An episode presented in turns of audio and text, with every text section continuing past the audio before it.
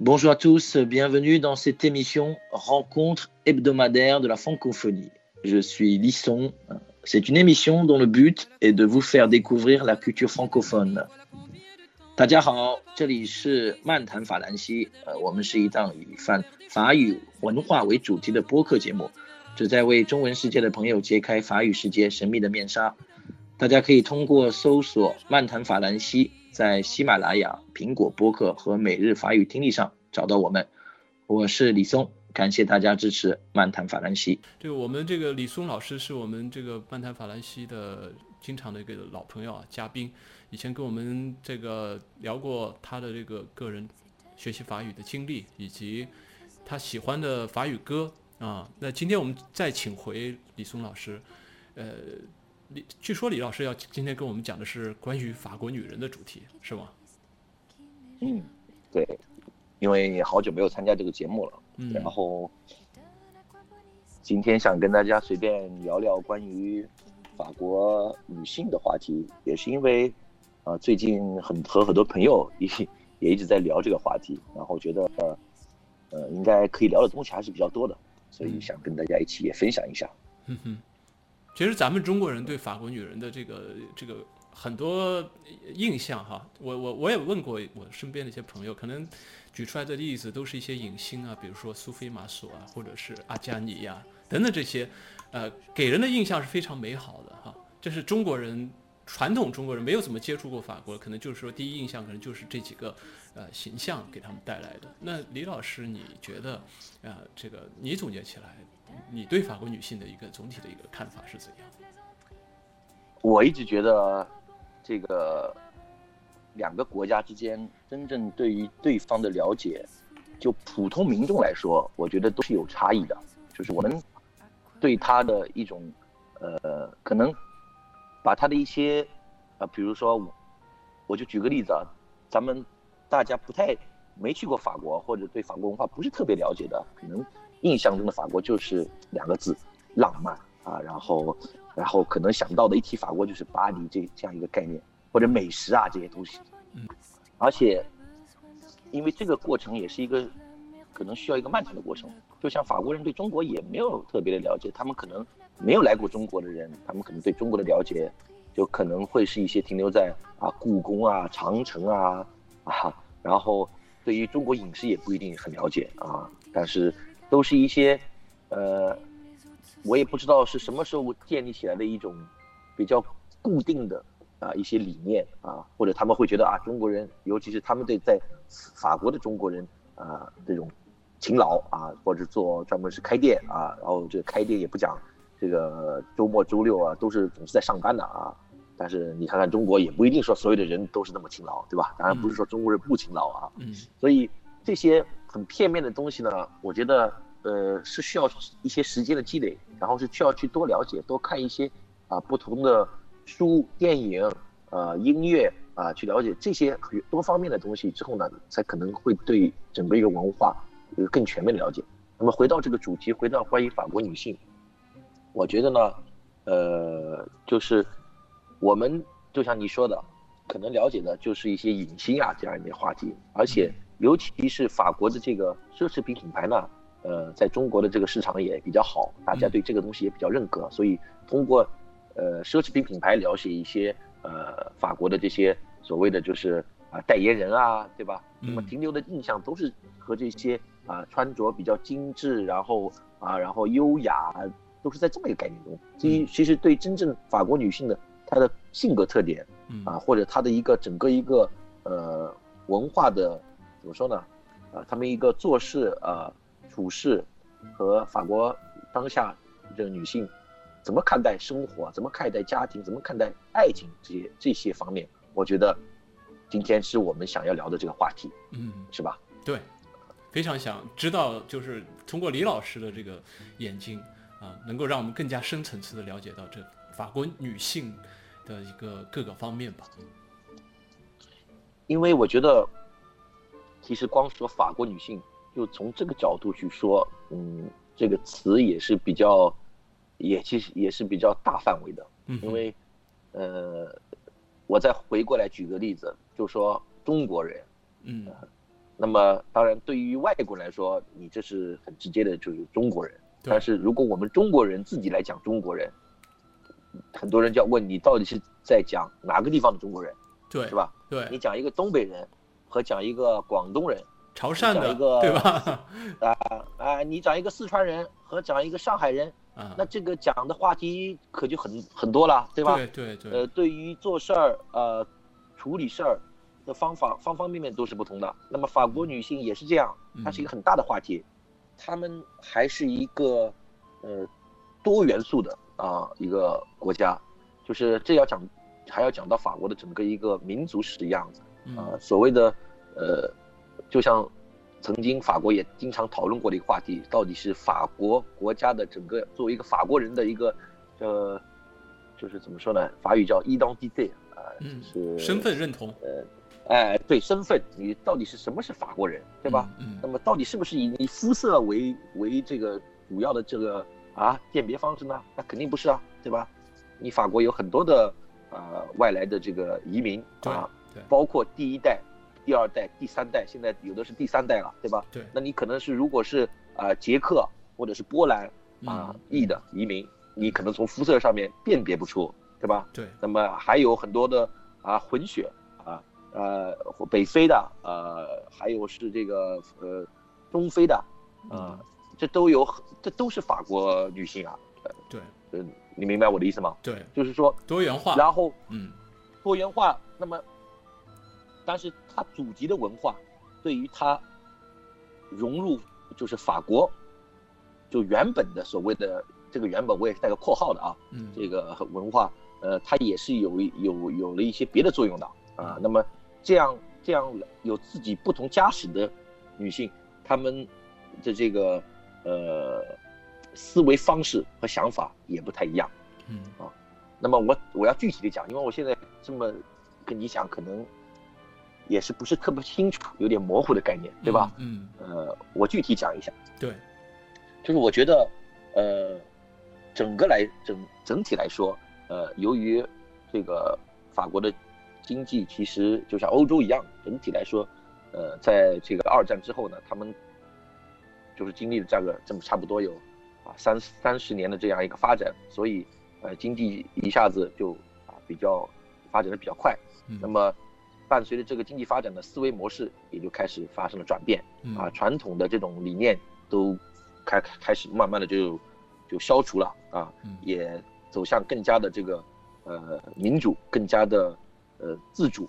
呃我我指的是女性方面啊，嗯。呃，法国女性也获得了很多的权利啊，嗯嗯。就是我一直想说的，比如说像法国七四年，呃，当时这个这个叫德斯坦当当总统的时候，嗯。他命名了一个卫生部长，啊，卫生部长叫这个女性叫呃 Simone Weil，嗯，我不知道中文她她是怎么翻译的，啊。西蒙娜，就是嗯，啊西蒙娜维尔吧，应该是。维尔，对，他当时呢就是嗯在这个德斯坦做总统的时候，他是卫生部的部长，嗯。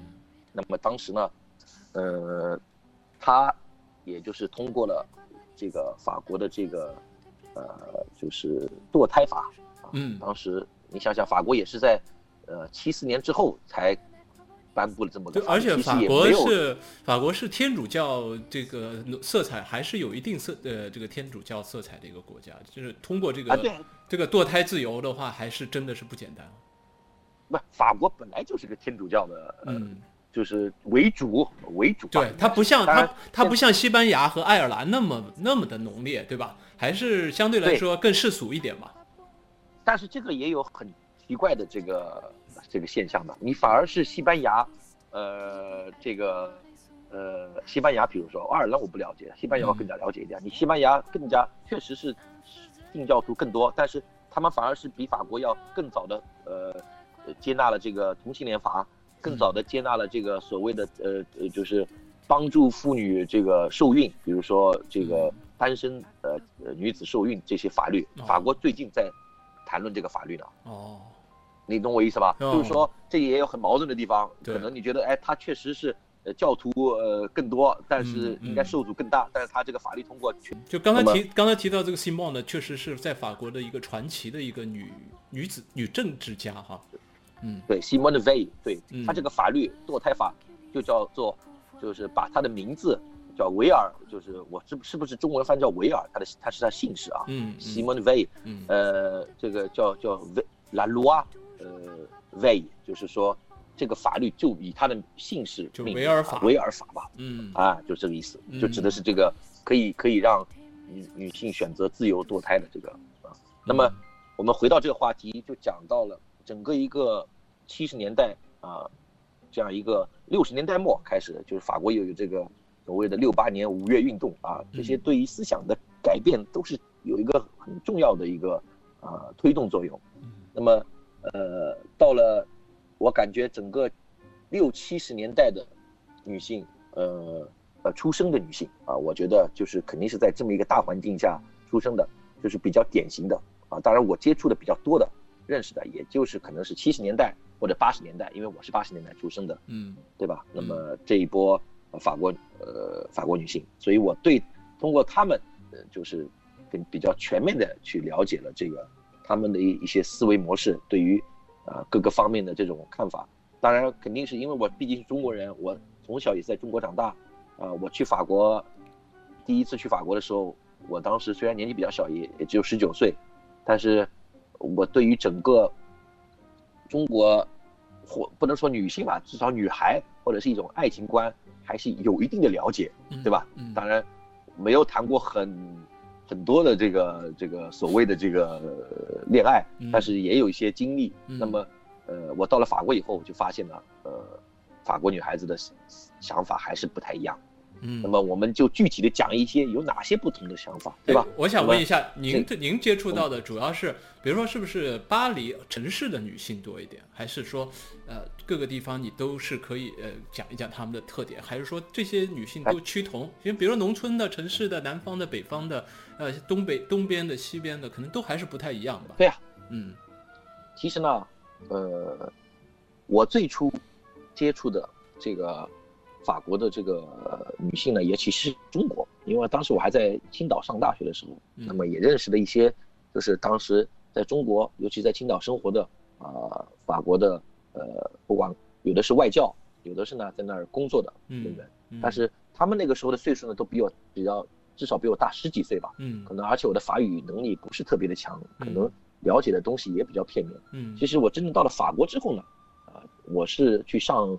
呃，就是大学交流的时候就开始了解了。那么这个了解的，首先这一波法国女性是肯定是我的大学同学为主，对对吧？嗯。那么，那么前期我就发现，首先第一点啊，当时我对我比较惊讶的就是我发现法国女孩子抽烟的比男孩子多。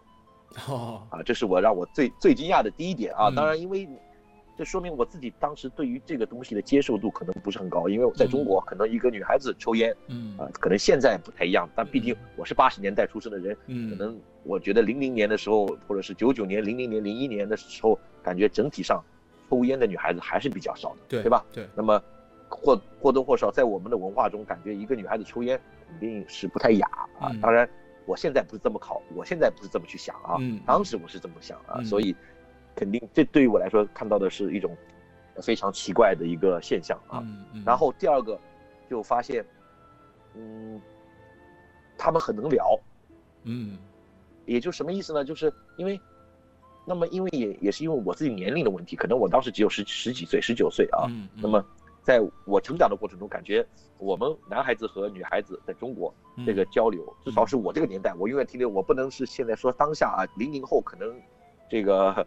呃，接触的方式又不一样了，但是整体来说，呃，男孩子和女孩子说话，呃，女孩子比较腼腆，也不太和男孩子打在一个群里面啊。那么这种这种就是男孩子管男孩子玩，女孩子玩女孩子玩的这种现象，在中国还是比较普及的，对吧？对。那么我们对于这个从小啊上高中啊啊初中啊这种呃所谓的早恋问题啊都是非常关注的，都是要呃极力打击的一个一个问题，所以我们可能真正接触的这种。就小是幼小萌发的这种爱慕之情啊，什么很多东西，很多人是没法表达的，嗯，对吧？对。那么，呃，我就觉得到了法国第一第一次遇见我的同学的时候，就发现我对比之后，我们的大学我在大学的这个中国的同学女性同学和法国的这女生一比，我感觉中国的女性同学是女孩子，法国的这个大学的这个同学是女人，你懂我的意思吧？嗯，社会经验啊，各方面，嗯，都比较丰富一点。对嗯，就是不是说话方式，然后很多这个喝酒啊啊，然后聊天啊，呃，这个都很正常啊，嗯都反正都是都是可以和男孩子一起，而且经常会和很多男孩子、女孩子三五个女孩子约三五个男孩子在酒吧里面聊天啊，嗯这个当然也是比较法国文化，也比较欧洲文化一点，对吧？嗯啊嗯，呃，在酒吧里面说说话啊，然后嗯啊，坐下来喝咖啡聊天，那这一点当时对我觉得，怎么呃接触这么容易啊嗯？当然，当然我那个时候语言也已经不错了，嗯那么很多人就愿意啊晚上请我，呃，尤其是周末啊，人家搞个什么小 party 是吧？嗯我去那边，然后嗯一个晚上就是跟人家聊天，嗯而且就发现，当然这个也不只是法国女性，就是整个一个法国人，嗯呃，年轻人他就是喜欢这么玩儿。嗯，咱们可能那个时候觉得玩儿就是，啊、吃个饭，对吧？嗯或者什么嗯唱个卡拉 OK，、嗯而不是说在聊人生，嗯在聊什么呃爱情，嗯嗯不太可能这么坐下来啊，男男女女都在这儿聊这个话题。这个就是当时我对法国女性的一个看法，就是和男性之间就是沟通很多，他们就是也也跟他们主呃要聊什么？你刚刚说聊人生、聊爱情，就感觉像是一种沙龙文化，是这种聊的还是比较有深度的东西，还是说其实你比如说去酒吧，我估计那种环境下你聊这些话题，呃，能聊得起来吗？还可能是不是就是聊一些人，就是这个灯灯红酒绿下应该要聊的事情？什么都有。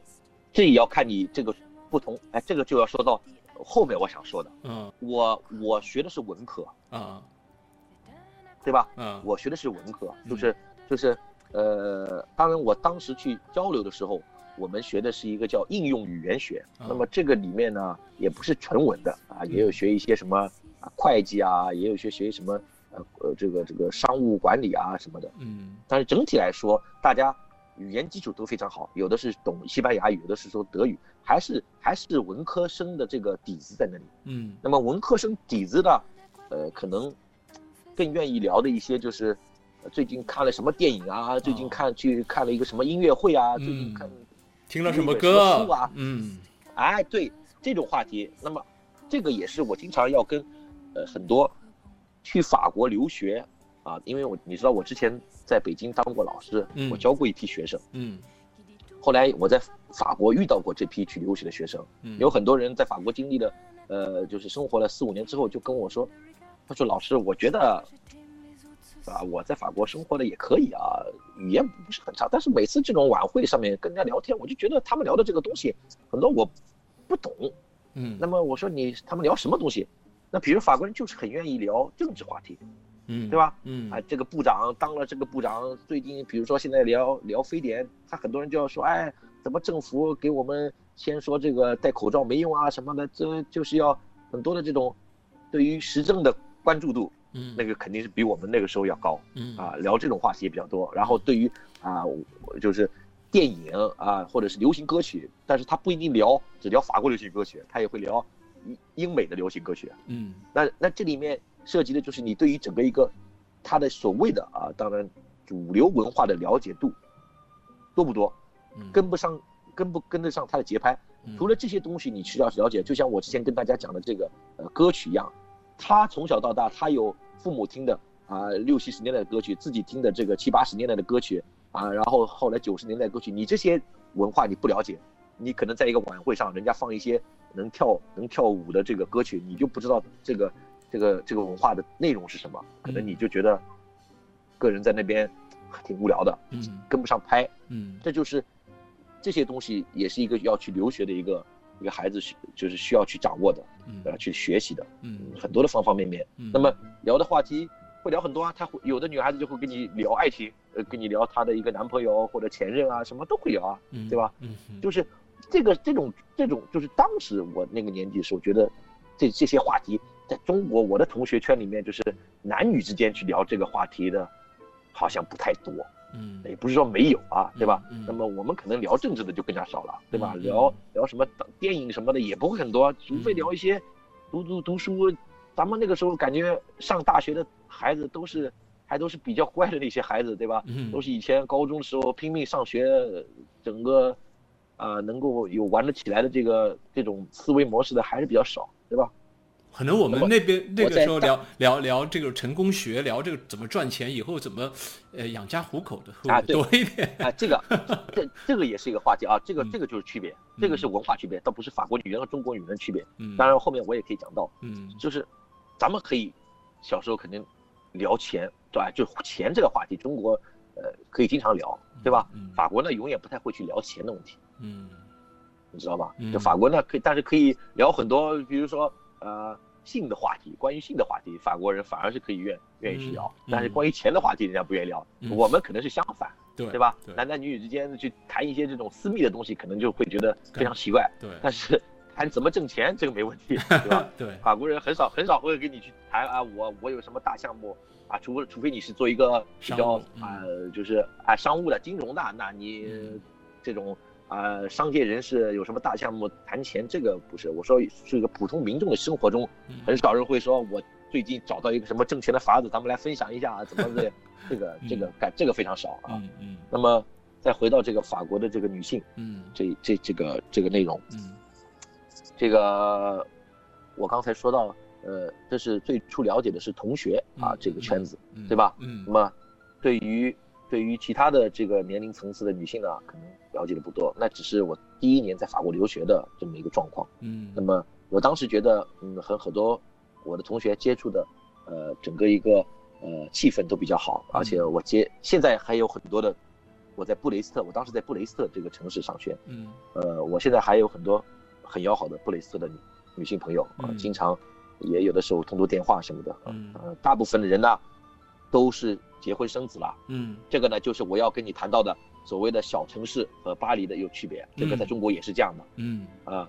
就是呃法国女孩子你在就是如果你选择了在中小型城市嗯。生活，嗯。呃，可能就是整体结婚年龄肯定是比你在巴黎，嗯，或者是波尔多啊、里昂啊，呃，更大的一点城市的这个岁数啊，就是要早一点。小城市的结婚人相对早一点，但是他这个早也不是说很早啊，可能就是二十七八岁嗯这个平均的年龄啊。但嗯我看之前我看到过法国，就是全国女性平均就是呃第也生第一个孩子的年龄大概在二十九到三十岁。嗯那么这个年龄在巴黎肯定是要再推迟，往后推迟了，嗯对吧？嗯那么呃，接下来呢，我再给给大家讲这个，呃，因为我第一年在布雷斯特生活，后来我就直接在巴黎了。嗯，在巴黎生活，最初也是也是学生，对吧？？嗯那么呃，但是呢，在巴黎生活的时候，就岁数也上去一点之后呢，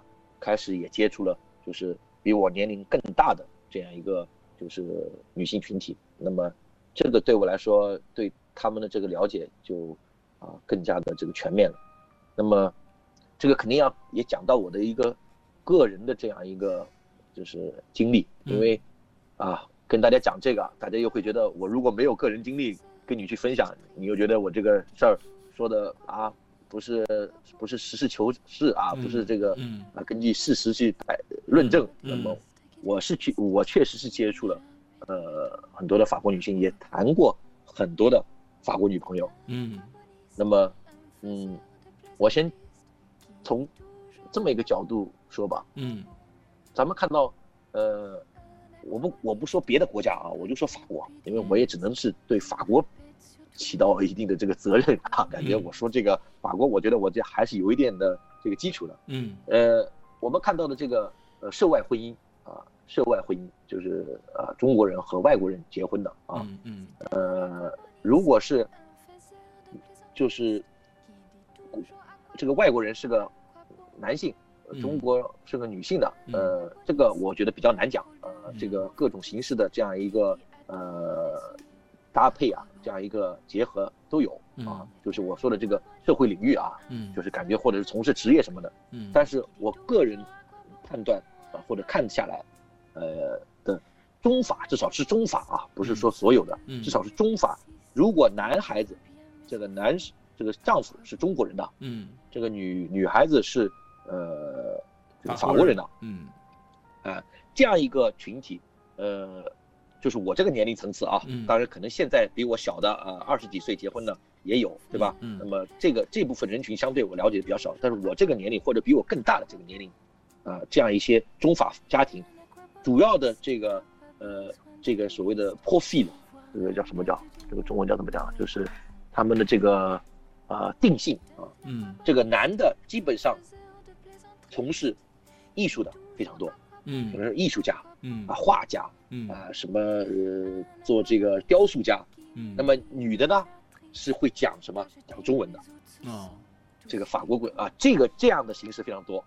嗯，非常多赵无极那啊种，还，哎，对对对对，那当然我身边认识的就有好几对，都是这样的，嗯就是啊，男的他们共他们分享的这个共同用的语言是反而是什么？是中文，是这个女孩子中文说的好，啊，你懂我意思吗？知道，你一般看这个这个呃外国呃涉外婚姻，男的如果是外国人，一般也是女孩子讲的是丈夫的语言，嗯你懂我意思吧？嗯 就是就是这个意思。那么男生讲法语啊，嗯然后不是从事这个领域的，呃，嗯你接触的这个呃法国姑娘，你在如果这个男生在法国生活，那这种这种结婚的概率是比较大的。在中国我看到的这样的这个呃情侣是比较少的，嗯，就是就是我这个年龄层次或者是比我更大，我现在三十七岁嘛，对吧？嗯？嗯呃，比我更大的基本上是从事就是艺术领域的，主要是这样一个。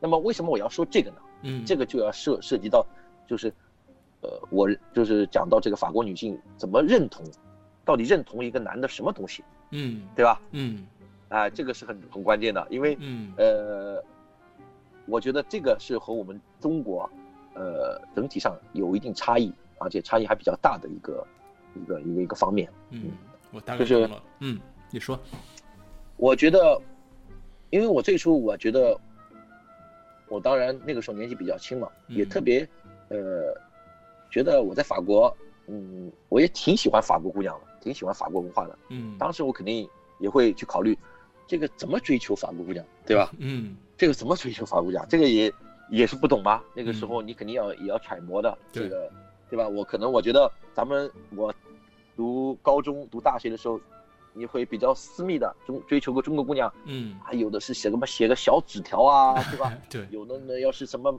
对吧，买个什么花啊怎么样，嗯就是好像有的很委委婉的感觉嗯啊。当然，可能年纪轻的听众听这个话题，比如说九零后，他会觉得你你们怎么好像很苏雅了。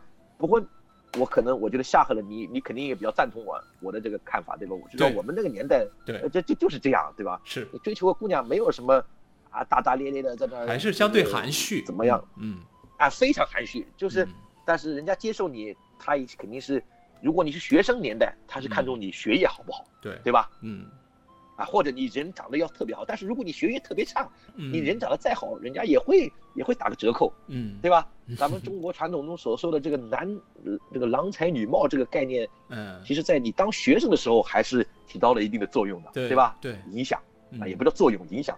那么你如果是毕业之后啊，大学，我觉得这个恋爱还是比较纯真的，因为嗯你都不知道对方到底是会选择什么样的职位，对什么收入。对，但是如果你跨出这个界了，嗯你真正开始找对象要结婚了，嗯。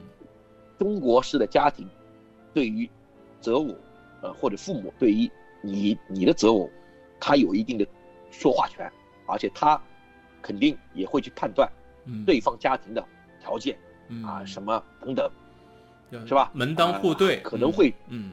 哎，可能会给予这个啊、这个一定的障碍。如果你真的喜欢这个男的，也不是说不行，或者你嗯。真的喜欢这个姑娘，也不是说不行，但是这个障碍会很大，嗯。因为如果他会认为你他的家庭家世不好，嗯，或者这个男方连房子都买不起，比如说，对吧？嗯。那么可能女方的这个家庭肯定会施压了。对对。就是这些问题嗯。是在中国是一个很现实的问题。对，对吧？但是这个问题，我当时因为我也不是说我准备去娶个法国姑娘怎么样，而只是谈恋爱，嗯可能也没想的那么远。对但是之后呢，这些问题我就会发现了嗯啊。那么之再说到前面，我接触法国姑娘的时候，我当时就觉得，可能我看别的男孩子，我要取经啊，所谓的这个像法国男孩子去取经啊，对吧？嗯啊，呃，我要拜师学学艺了，嗯嗯，他们就说你你你约人家就行了，不要那么，对吧？你你你你说话就是看你人幽不幽默啊，人家嗯法国姑娘喜欢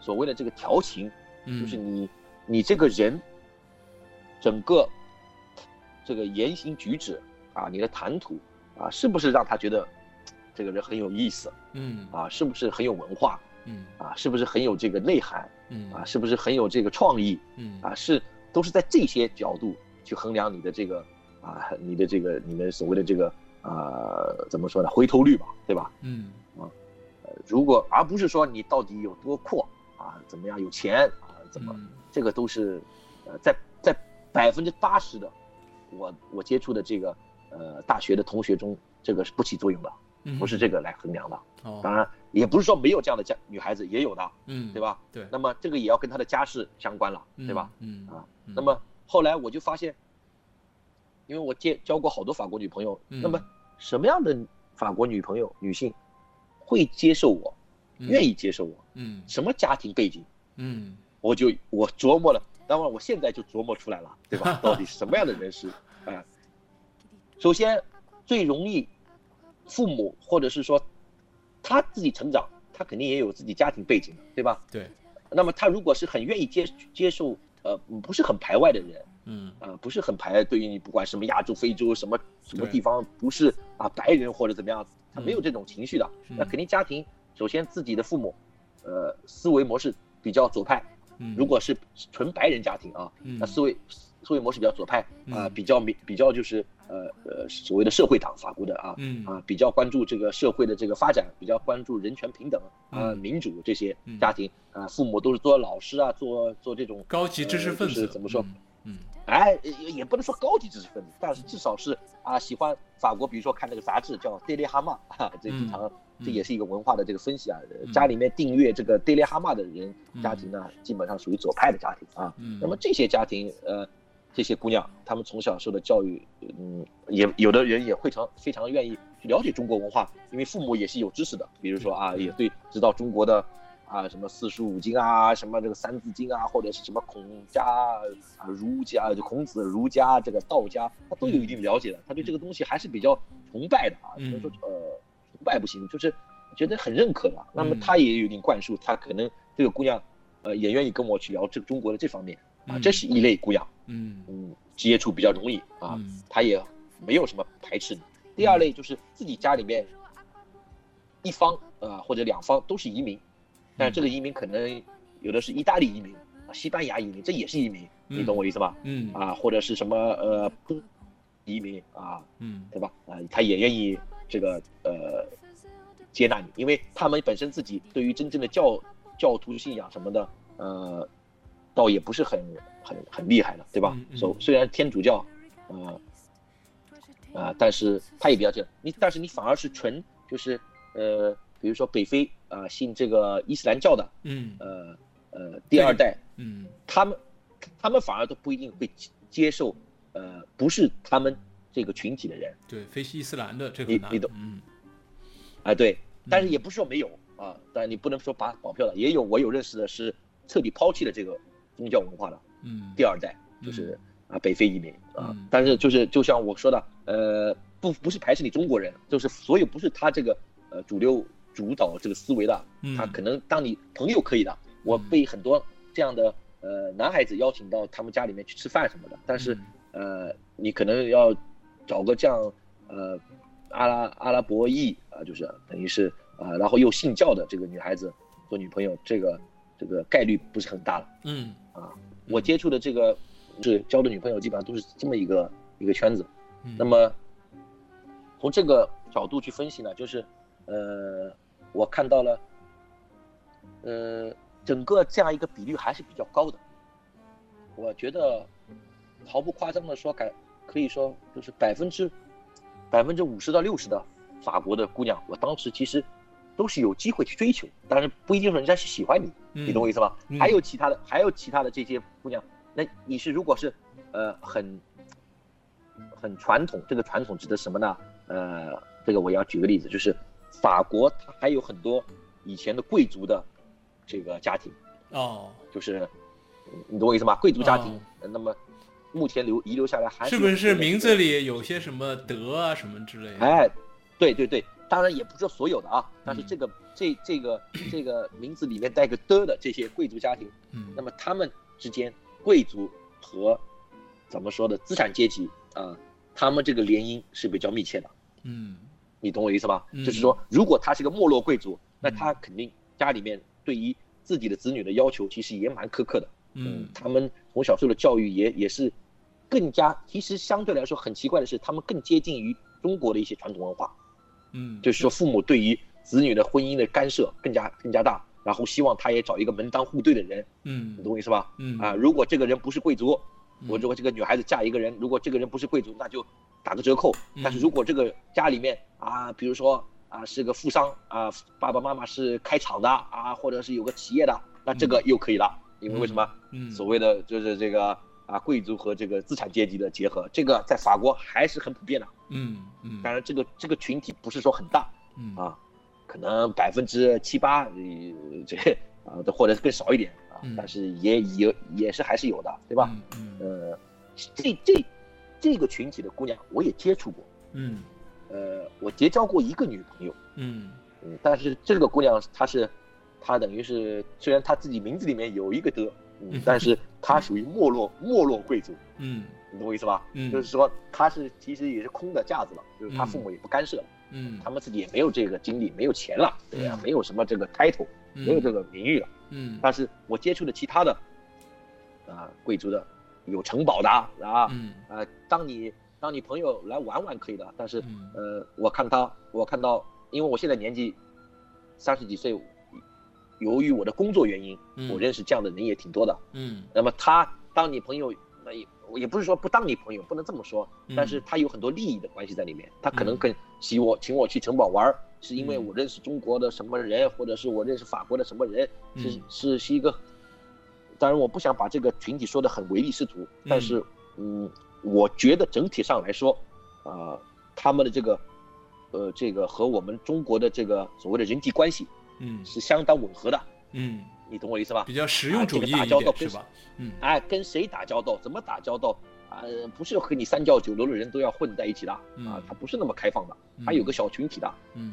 对吧？那么这个这一波的这个群体的这个姑娘，你说我真要呃娶到这样一个姑娘，那这个难度就很大了啊、嗯除非我有很有家世，对吧？？嗯所以所以这个也是一个呃比较扯开的话题了。嗯吧嗯嗯 Un faiseur de plaisanteries qui dit toujours à quoi bon, à quoi bon. Un aquaboniste qui n'a pas besoin d'oculiste pour voir la merde du monde, à quoi bon.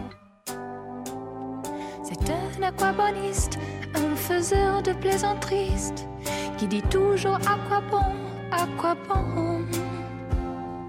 Un aquaboniste qui me dit le regard triste Toi je t'aime, les autres ce sont tous des cons